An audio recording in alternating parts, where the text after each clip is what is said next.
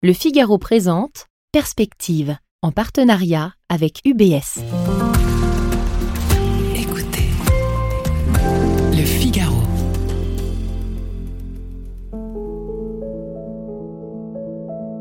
Perspective, regard sur une économie en mouvement, épisode 5, le rôle du citoyen. Depuis le début de la série, nous nous sommes intéressés aux mutations du capitalisme depuis les années 70. Le manque de réglementation et les excès d'une finance débridée ont accouché de la crise financière de 2008, mais aussi d'un drame écologique et dans certains pays d'un creusement des inégalités. Aujourd'hui, la prise de conscience est réelle, la volonté de changement générale. Celle des entreprises qui veulent saisir la balle au bon malgré les efforts considérables que représente leur passage au vert, celle du pouvoir politique, qui après avoir été discrédité, cherche à faire amende honorable et à se ressaisir de ses enjeux, même s'il est limité dans ses moyens. il y a enfin la prise de conscience du citoyen qui s'est le premier mobilisé devant l'urgence climatique, tirant la sonnette d'alarme et poussant les différents acteurs à réagir. Le citoyen a donc un rôle central à jouer dans la révolution à mener vers un capitalisme plus raisonné, plus maîtrisé et nous allons détailler l'ensemble de ces leviers d'action pour ne pas dire l'ensemble de ses pouvoirs. Je suis Keren Lanchner, journaliste au Figaro, et dans ce cinquième épisode de Perspective, je vous emmène à la rencontre d'Olivier Millet, Brice Rocher, Frédéric Samama, Fanny Picard, Alain Grandjean, Alexandra Palt et Rodolphe Durand.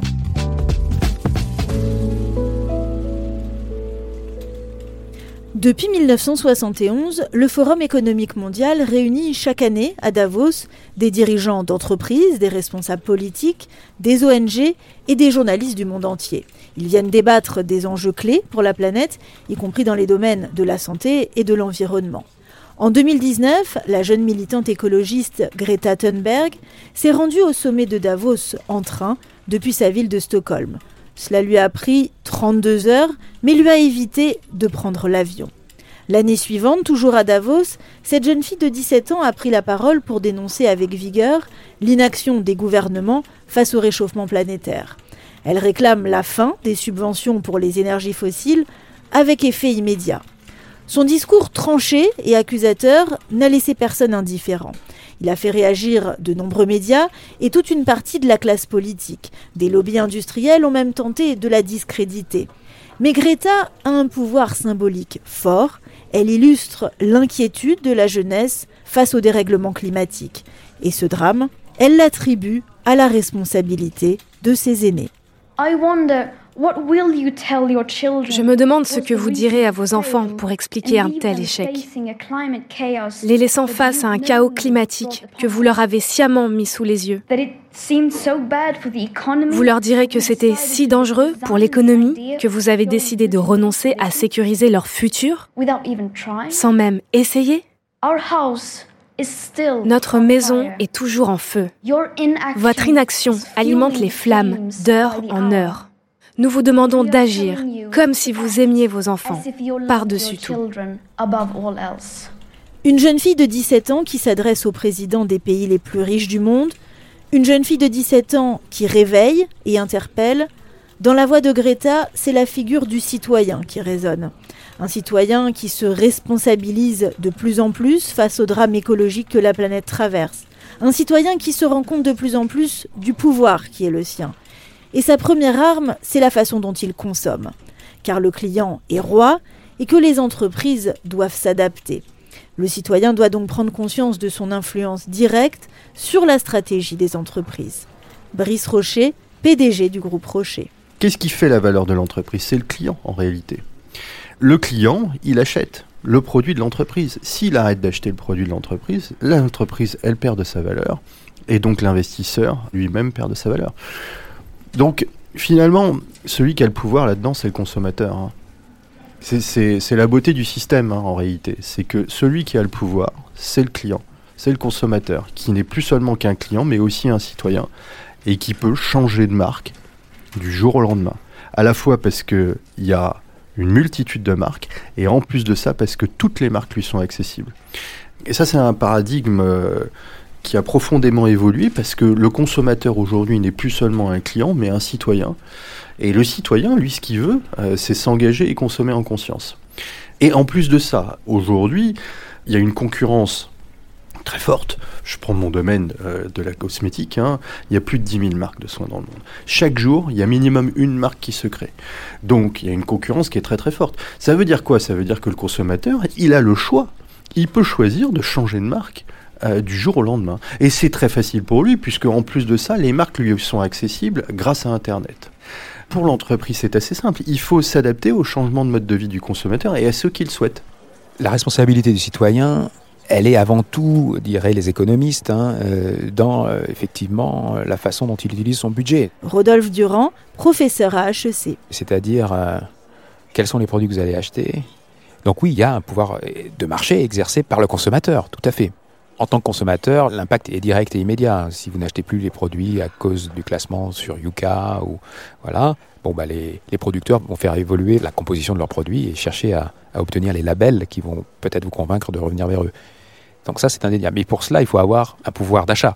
Mais la redistribution des richesses, alors peut-être moins en France que dans d'autres pays, n'a pas été euh, la meilleure probablement pour permettre aux consommateurs de s'orienter vers des produits pour lesquels il serait prêt avec son cœur, peut-être aussi avec sa tête, à payer 2% de plus, 3% de plus. Mais lorsque le revenu euh, médian ou les plus bas revenus n'évolue pas suffisamment, eh bien ce premium, c'est-à-dire ces 2% ou ces 3% de plus que vous souhaiteriez mettre pour acheter peut-être un produit de meilleure qualité, bah, vous n'avez peut-être pas nécessairement les moyens de le faire. Donc on reboucle ici sur une pensée économique qui doit probablement évoluer vers une redéfinition de la, redistribution des richesses.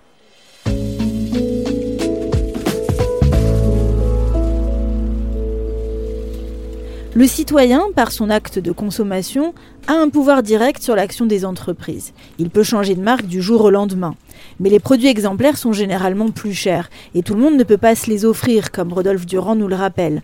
Il n'empêche, de plus en plus de citoyens se préoccupent de l'impact de leurs achats. C'est l'ère des consommateurs, comme on dit. Des outils existent pour les aider à s'y retrouver, par exemple le Nutri-Score.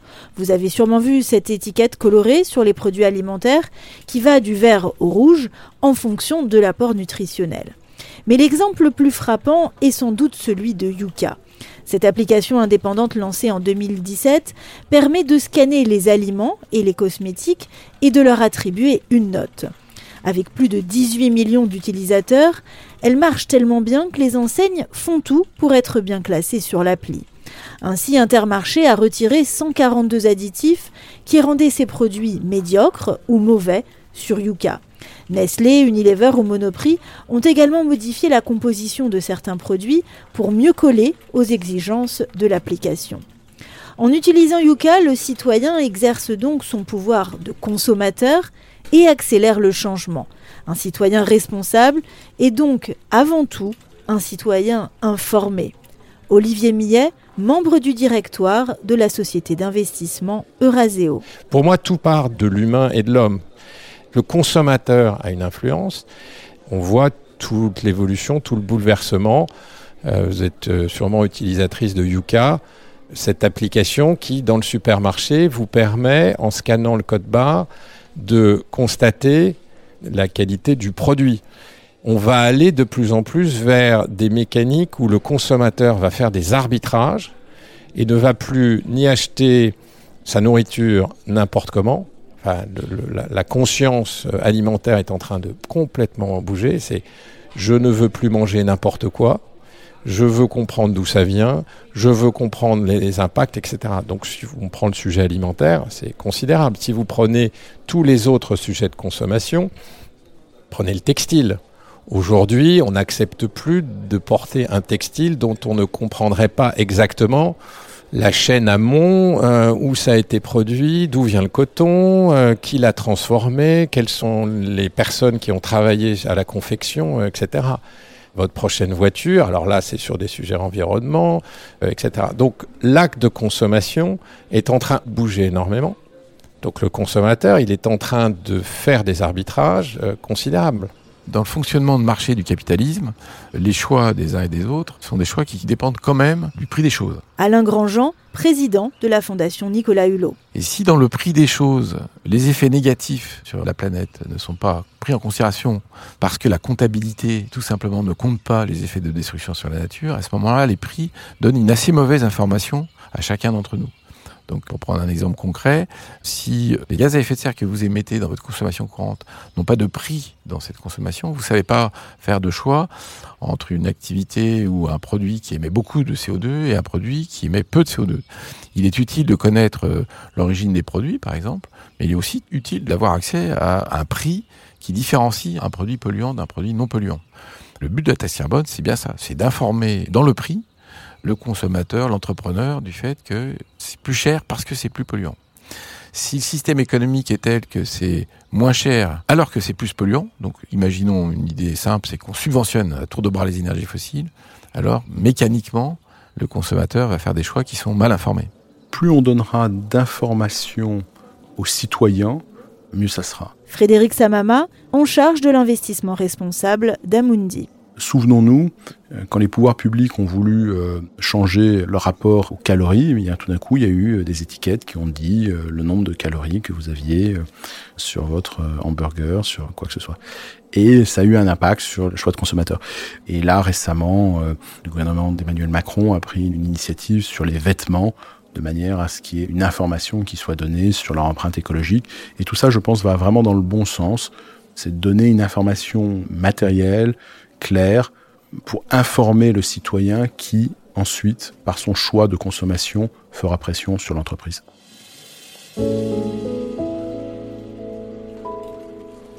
Le citoyen est donc en mesure aujourd'hui de connaître précisément l'origine des produits qu'il consomme, leur traçabilité, leur empreinte carbone, et d'autres initiatives ont été lancées dans le sillage de Yuka. L'appli Greenly, par exemple, analyse vos relevés bancaires, étudie vos dépenses et vous indique comment réduire vos émissions indirectes de CO2 en consommant différemment. Autre exemple, l'outil ThreadUp qui calcule l'impact carbone de vos achats de vêtements. Ces projets participent d'une mutation vers une consommation plus responsable, vers des dépenses plus raisonnées. Cela dit, quantitativement, les Occidentaux continuent de consommer beaucoup trop. L'empreinte carbone des Français est de 11 tonnes équivalent CO2 par an et par habitant. Ce niveau est trop élevé au regard des objectifs de la COP 21. C'est bien notre rapport à la consommation qui doit changer. Or, la crise du Covid-19 pourrait bien avoir précipité la prise de conscience.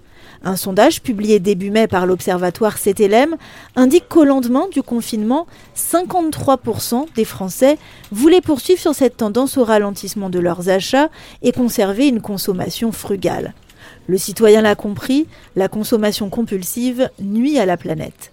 Alain Grandjean, président de la Fondation Nicolas Hulot. Si on considère que la liberté totale, qui consiste à croire qu'on peut consommer ce qu'on veut quand on veut à 2h30 du matin et qu'on a des services absolument incroyables qui nous livrent la satisfaction de nos désirs à toute vitesse, si ça, ça crée des pressions absolument extraordinaires parce qu'il y a toute une logistique derrière, que tout ça, on arrive à objectiver le fait que c'est un désastre, à ce moment-là, il va falloir apprendre collectivement à limiter la satisfaction de ces désirs les plus insensés parce que c'est juste pas possible.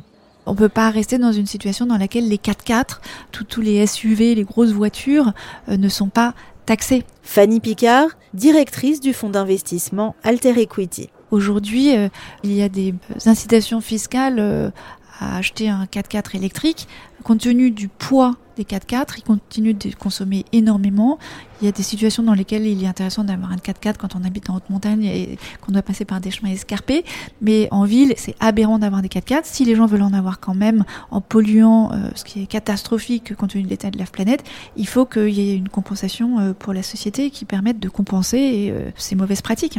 Moi, ce qui me semble, c'est qu'on vit avec des normes sociales implicites qu'on n'explicite pas toujours. Je raconte euh, parfois l'histoire de mes grands-parents en Bretagne, euh, dans une ferme où la norme c'était qu'on gardait son couteau toute sa vie. Ça avait une valeur exceptionnelle d'avoir un outil euh, important et on s'amusait pas à jeter le couteau le lendemain.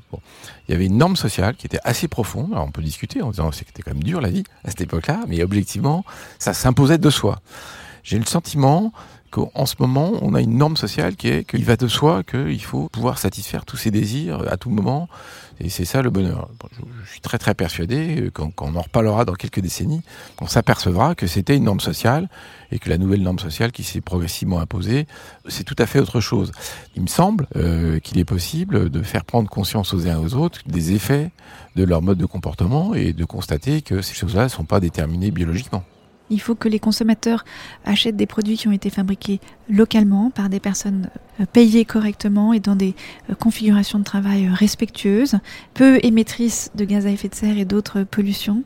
Et il faut que les entreprises fassent le lien entre ces réglementations plus contraignantes et puis les demandes des consommateurs qui seront plus exigeantes.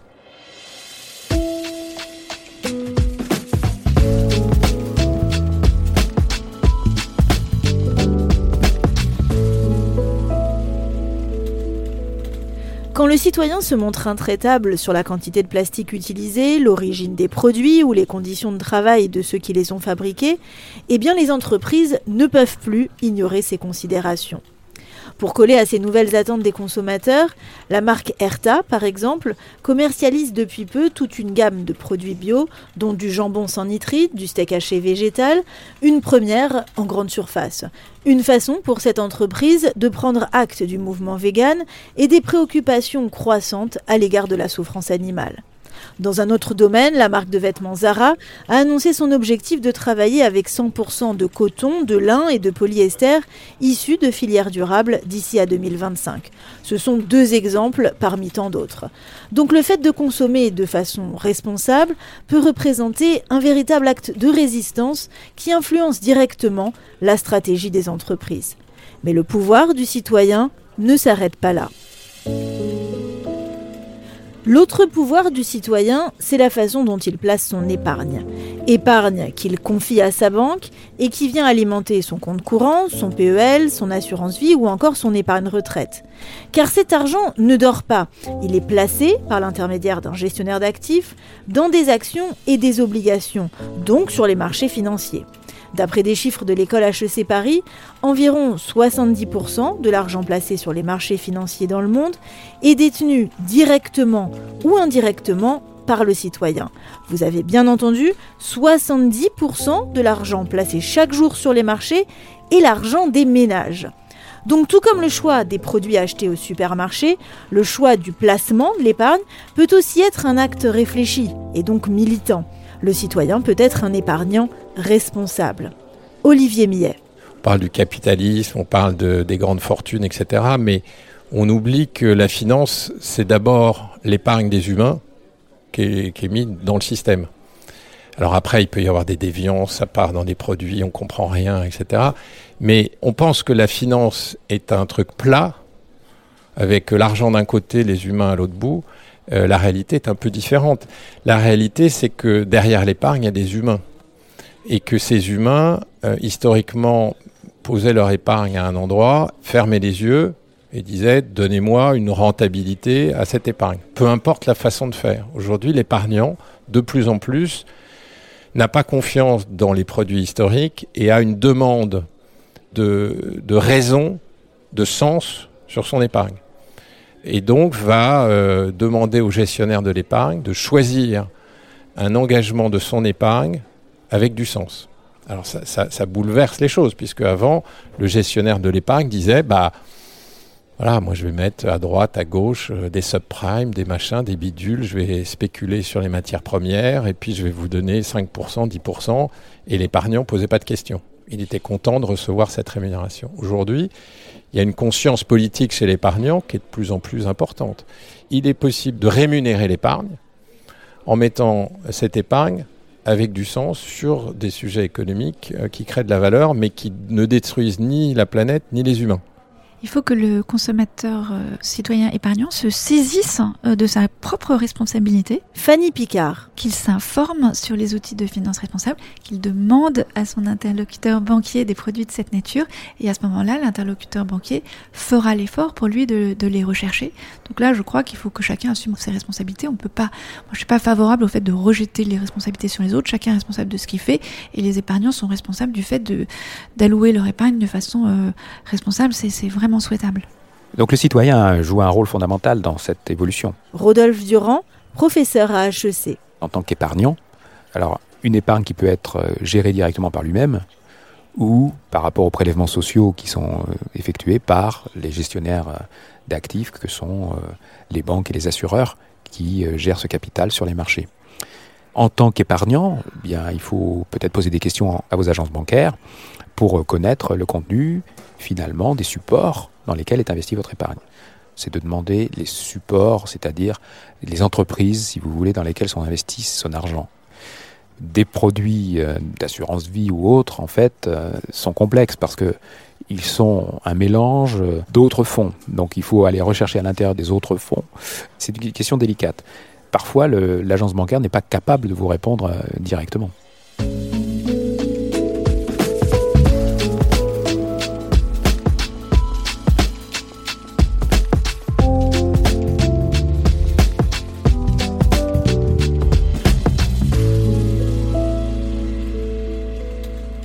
Nos invités nous encouragent à aller questionner nos conseillers bancaires sur les produits d'épargne qu'ils nous proposent. Car le placement de notre argent, vous l'avez compris, peut représenter un levier d'action écologique et responsable. Il ne tient qu'à nous de solliciter nos banques sur ces sujets. Cela dit, et Rodolphe Durand vient de l'évoquer, les produits financiers sont complexes. Prenons l'exemple de l'assurance vie, le placement préféré des Français. Quand vous souscrivez une assurance vie, la banque place automatiquement une partie de l'argent sur un support sécurisé qui rapporte peu, mais qui est sans risque. Le reste est placé dans des gros portefeuilles de titres dont vous détenez une toute petite part. Des professionnels de la finance se chargent ensuite de gérer ces portefeuilles. Le maître mot, c'est la diversification. Investir dans des produits et des entreprises très variées. Comme ça, si une des entreprises se porte mal, la perte restera limitée. L'inconvénient de tout ça, c'est que dans l'immense majorité des cas, la personne détenant une assurance vie ignore dans quelles entreprises, dans quel secteur son argent est investi. Le citoyen épargnant doit donc réussir à s'informer en demandant conseil à son agence bancaire, mais il n'est pas garanti que cette dernière soit vraiment en mesure de l'éclairer. Rodolphe Durand. L'accès à l'information sur les supports sur lesquels sont investis l'épargne est parfois complexe et, difficile à décrypter même pour les banquiers eux-mêmes d'une certaine façon. La sophistication des produits fait que les investissements varient au cours du temps. Le fait d'aller poser des questions à vos banquiers sur ce que contient votre épargne ne peut, je pense, que faciliter le fait que euh, ces mêmes banques se retournent elles-mêmes et se posent des questions et fassent évoluer le portefeuille, les portefeuilles sur lesquels sont investis l'épargne, en effet. L'épargnant est à ce stade très peu informé. Fanny Picard, directrice du fonds d'impact Alter Equity. Les banques ont fait des efforts, mais elles n'y sont pas très bien arrivées. Je pense notamment parce que euh, les personnes qui sont les interlocuteurs euh, des clients des banques étaient eux-mêmes convaincus de l'idée que si on était responsable, on était moins rentable. Et comme ils voulaient le meilleur service pour leurs clients, eh bien, ils n'étaient pas très intéressés par ces produits euh, d'épargne plus responsables. Donc les banques ont eu du mal, malgré leurs efforts. On ne peut pas leur reprocher de ne pas en avoir fait. Elles ont fait des efforts, mais elles ont eu du mal à convaincre les personnes qui sont en relation avec euh, le public de l'intérêt de, ces outils. Et donc, euh, on a beaucoup de retard dans la commercialisation des produits d'épargne responsables. Puis en ce qui concerne l'épargne solidaire, elle a un rendement qui est euh, très très faible. D'ailleurs, elle n'est pas tout à fait efficace en réalité en termes de solidarité, puisqu'il n'y a que 5% euh, à peu près euh, des encours qui sont vraiment mobilisés dans l'épargne solidaire. Donc c'est des produits qui sont intéressants mais pas totalement satisfaisants de mon point de vue.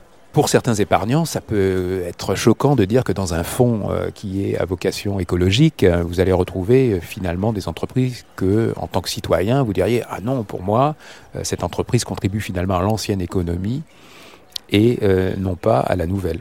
C'est tout un débat qui est ouvert et un accès aux informations, donc une transparence qui est également nécessaire pour que finalement, nous, en tant qu'épargnants, nous puissions peut-être décider de l'endroit où nous souhaitons allouer nos fonds. Il existe des produits qui sont déjà différenciés, mais on ne sait pas exactement, au-delà de l'étiquette finalement qui nous est proposée, quels sont réellement les actifs, donc c'est-à-dire les, supports sur lesquels sont investis notre épargne. De temps en temps, on a un peu, on a envie de dire ah les gens comprennent rien à l'économie, etc. Olivier Millet, membre du directoire de la société d'investissement Euraseo. Les gens sont beaucoup plus intelligents qu'on ne le croit beaucoup, beaucoup plus intelligents, beaucoup plus pragmatiques, et sont dans des attentes qu'on leur propose des produits d'épargne simples, lisibles, et où on peut comprendre que l'argent est engagé dans une direction qui me convient. Après, j'ai le droit d'être un peu plus militant que d'autres. Je peux dire, voilà, moi je veux que mon épargne aille dans cette direction-là. Ou alors, moi je suis un peu agnostique, mais euh, vous me faites un truc qui fait pas de mal à la planète et pas de mal aux humains, pour caricaturer. Les grandes banques sont en train de muter complètement sur tous ces sujets-là. Euh, et derrière, les opérateurs que nous sommes, qui gérons cette épargne pour l'investir dans des entreprises, si moi, en tant qu'intermédiaire, je ne suis pas capable de vous expliquer comment je fais ma sélection, une fois que je suis actionnaire, comment je travaille pour transformer la société, rendre des comptes et fabriquer du profit honorable et durable, je vais me faire sortir du marché.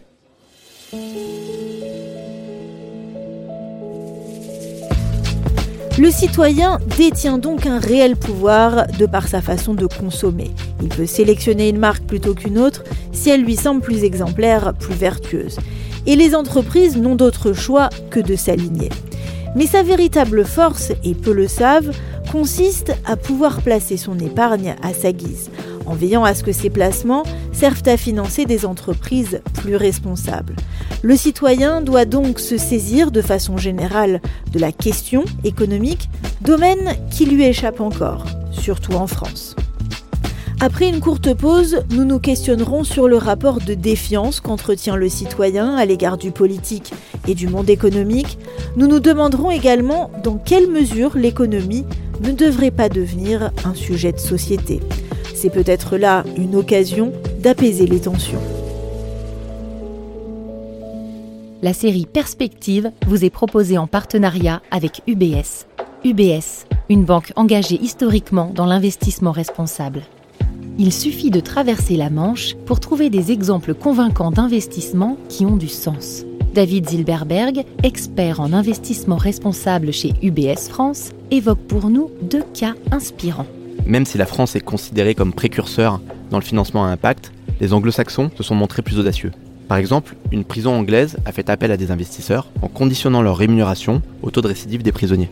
Autre exemple intéressant, le zoo de Londres a suivi la même démarche en liant la rémunération de ses investisseurs à la progression du nombre de rhinocéros noirs au Kenya. L'un dans l'autre, cela permet de créer un rapport gagnant-gagnant entre l'investisseur et la société avec un grand S. Pour en savoir plus sur l'engagement d'UBS dans la finance durable, rendez-vous sur le site ubs.com.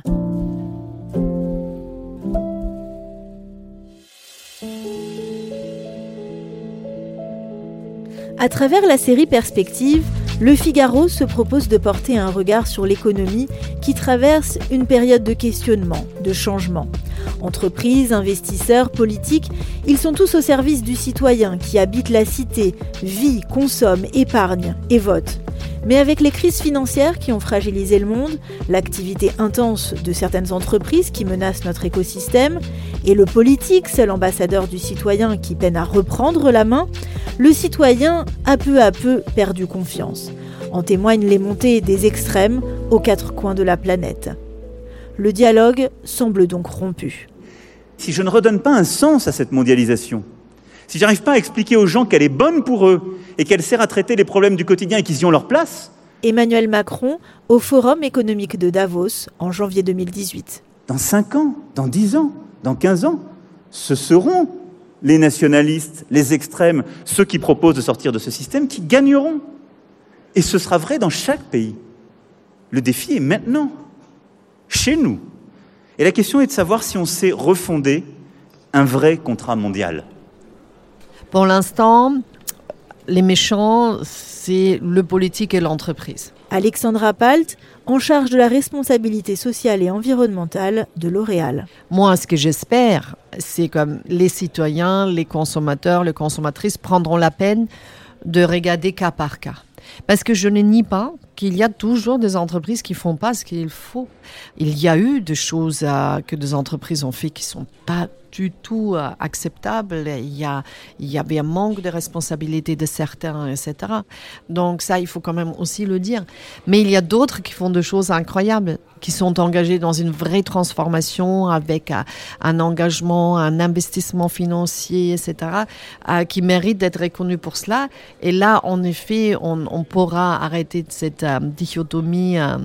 Après, en France, je suis quand même pas un optimisme fou parce que comme les Français en général trouvent le fait économique suspect, on n'est peut-être pas tout de suite arrivé à la fin de, de cette euh, opposition entre entreprises et citoyens. Mais on le mériterait, je trouve.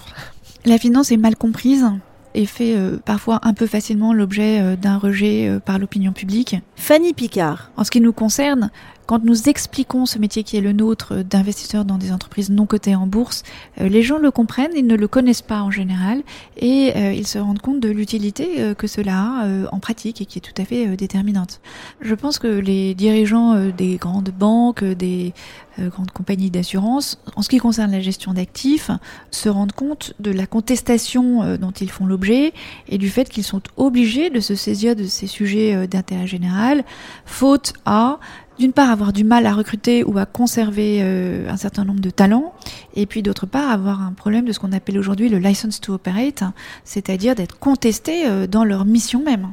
Donc le citoyen décrédibilise encore plus le politique. Rodolphe Durand, professeur à HEC. En pensant que finalement il n'a pas les leviers ni l'action sur la régulation des entreprises, et de douter de la sincérité des entreprises qui, évidemment, compte tenu des évolutions sociales aujourd'hui, euh, renchérissent et se promeuvent comme étant les fers de lance, euh, finalement, d'une écologie, du biologique, euh, du bio, de l'organique, de tout ce que vous voulez. Donc j'ai l'impression que le citoyen est du coup dans une double perplexité. Le doute par rapport à ce qui est véhiculé par la rhétorique et le marketing du côté des entreprises, et la relative inconsistance qu'il voit bien de l'action publique eu égard à ces thématiques. D'après Alexandra Palt, le fait économique est par définition suspect pour le citoyen français. C'est sans doute qu'il a l'impression que les questions économiques ne le concernent pas. Un monde abstrait, réservé à la classe des puissants, à ceux qu'on appelle les décideurs. Pourtant, le monde d'après, que le citoyen appelle de ses voeux depuis la crise du Covid-19, ne pourra se matérialiser que s'il se saisit de ces enjeux. La Convention citoyenne pour le climat, mise en place par le gouvernement et qui a présenté ses conclusions fin juin 2020, témoigne de cette volonté d'inclure les électeurs dans les décisions qui vont structurer notre avenir. Pour que ces choix, ces décisions, ces propositions puissent être entendues, le citoyen se doit d'être informé sur les questions économiques. Rodolphe Durand. Je crois que les citoyens ont une grande responsabilité je les encourage à approfondir leurs connaissances dans le fonctionnement économique, dans le fonctionnement des entreprises, dans le fonctionnement des investisseurs, donc dans le domaine de la finance, pour ne pas s'arrêter à peut-être des raccourcis qu'on cherche à leur inculquer ou à leur euh, proposer. Il faut faire appui sur le monde de l'entreprise, le monde de la finance, mais en étant informé de son fonctionnement pour pouvoir être entendu. Sans quoi on est inaudible. Donc moi j'encourage effectivement les personnes à mieux se documenter, à, prendre plusieurs, euh, plusieurs voies avec un, X pour mieux comprendre, se faire une idée et puis ensuite emprunter plusieurs voies avec un E cette fois et un S pour euh, bah, s'engager dans les dimensions qu'elle qu'elle juge pertinentes. D'une certaine façon, ce qu'on pourrait dire, c'est qu'il faut que effectivement l'économie devienne plus un sujet de société, un sujet de débat, de confrontation, mais informé, plus informé. Plutôt que de laisser l'économie entre les mains des connaisseurs ou de tomber dans la caricature, nos intervenants nous invitent à nous informer. L'économie se doit donc d'être un sujet de société. La rupture de confiance à l'égard des dirigeants politiques et économiques a alimenté un ressentiment et des tensions ancrées profondément. Pourtant, le défi environnemental concerne tout le monde, le citoyen, l'entreprise, la finance et le politique. Et quand pour la première fois dans l'histoire, l'humanité est confrontée à un défi majeur dont dépend la survie de notre espèce, nous tenons peut-être là l'occasion de mener un combat commun, un effort collectif qui pourrait bien nous permettre de dépasser nos divergences. Frédéric Samama. Est-ce que le climat est potentiellement une opportunité d'un monde de responsabilité? C'est une question euh, centrale qui est, euh, je ne vais pas dire philosophique ou politique, mais quasiment. La réponse est potentiellement oui. C'est que si on prend un pas de recul, sur les 50 dernières années, on a eu un appauvrissement des lieux de responsabilité. Avant, il y avait un sentiment religieux qui était beaucoup plus fort. Il s'est affaibli. Avant, on avait des familles qui étaient très solides. Maintenant, c'est plutôt la famille monoparentale. On avait des syndicats. Ça s'est appauvri. On était dans des villages. On a rejoint des grandes villes. Dans le village, on savait ce qui se passait dans le champ du voisin et réciproquement. Et désormais, on ne sait pas ce qui se passe dans son immeuble. Donc, les grands lieux de responsabilité se sont appauvris. Les États ont pris des pouvoirs et aussi on dit ben, moi je serai pour vous. Donc l'État redistributif ou l'État-providence a, aussi appauvri ce sentiment de responsabilité individuelle. Et on voit qu'on arrive un petit peu devant un mur. Et donc le climat est effectivement, potentiellement, une immense opportunité de recréer un sentiment individuel de responsabilité vis-à-vis de la collectivité. Et euh, aux politiques, cela c'est son job, aux politiques de créer le discours qui met en musique cette fenêtre d'opportunité et qui est nécessaire parce qu'autrement, on ira vers toujours plus de fragmentation des sociétés, il y aura de moins en moins de volonté de vivre ensemble et ça ne pourra conduire qu'à des catastrophes. Donc on peut aussi absolument voir le climat comme une, opportunité euh, pratiquement exceptionnelle au niveau de la planète de recréer de la responsabilité individuelle vis-à-vis d'autrui. L'un des enjeux politiques majeurs aujourd'hui, c'est de retisser de la confiance autour d'un projet commun. Alain Grandjean, président de la Fondation Nicolas Hulot. Qui donne du sens aux activités et qui fasse comprendre qu'on a besoin les uns et des autres.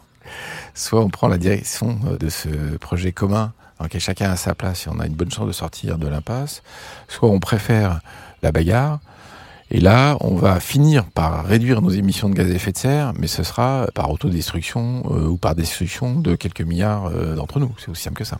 Apprenons tous ensemble, échangeons des informations. Rodolphe Durand. Pour comprendre que euh, les responsabilités des uns et des autres ne sont pas si faciles à déterminer et que on puisse ensemble œuvrer. Alors en tant que citoyen par rapport à nos, à nos votes, euh, par rapport à notre consommation, donc notre pouvoir d'achat, allouons-le le mieux que nous pouvons en fonction de ce que nous pensons être euh, bénéfique, et en tant que connaissant et connaisseur de, la réalité économique. Je pense là surtout pour les Français que nous avons un, un déficit sur cette compréhension et que l'on caricature souvent un peu trop facilement certains types de comportements ou d'événements.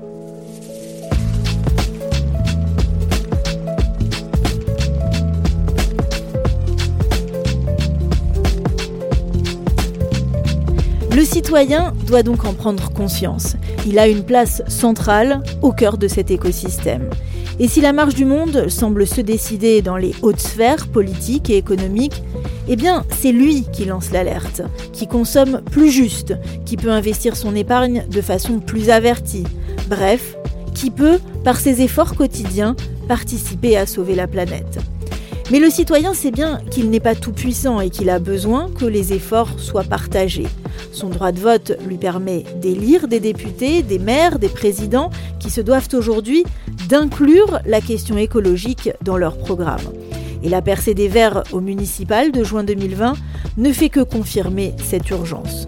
Autour de lui, le citoyen peut aussi compter sur les entreprises qui revisitent désormais la recette de leurs produits, changent leur filière d'approvisionnement et surveillent de plus en plus les conditions de travail. Il peut enfin compter sur la finance qui semble prête à redonner plus de sens à ces investissements. Le défi est donc collectif. Notre série Perspective aurait dû théoriquement s'arrêter là, sur le rôle du citoyen car c'est aux citoyens que s'adresse en quelque sorte cet abécédaire d'économie. Une façon pour le Figaro de rendre l'économie accessible à des auditeurs qui n'auraient pas pensé pouvoir s'y intéresser. Or, depuis la crise du Covid-19, les questions économiques, même d'apparence abstraite, semblent être devenues l'affaire de tous. Les citoyens lecteurs, téléspectateurs ont fait le rapprochement entre la stabilité économique d'un pays et l'équilibre social qui en découle. L'économie est peut-être enfin devenue un sujet de société. Nous vous annoncions au premier épisode que cette série avait été pensée avant que le virus ne frappe et que le confinement mis en place à l'échelle planétaire ne fragilise la marche du monde. Il nous est apparu alors précieux d'avoir pu photographier la vague verte qui était alors en marche, juste avant la bascule. Et alors que l'ombre d'une grave crise économique se profile, nous sommes allés retrouver nos invités pour les interroger. Nous leur redonnons la parole dans le prochain épisode de Perspective pour apporter une conclusion au présent. Comment réagissent les entreprises, la finance face à cette crise? Comment aborde-t-elle l'avenir? La vague verte résistera-t-elle à la tempête? En somme, à quoi ressemblera le monde d'après? Perspective, regard sur une économie en mouvement, une série originale du Figaro, enquête et écriture, Keren Lanchner, David Federman et Thomas Lestavel. Réalisation et musique originale, David Federman. Le Figaro vous a présenté Perspective en partenariat avec UBS.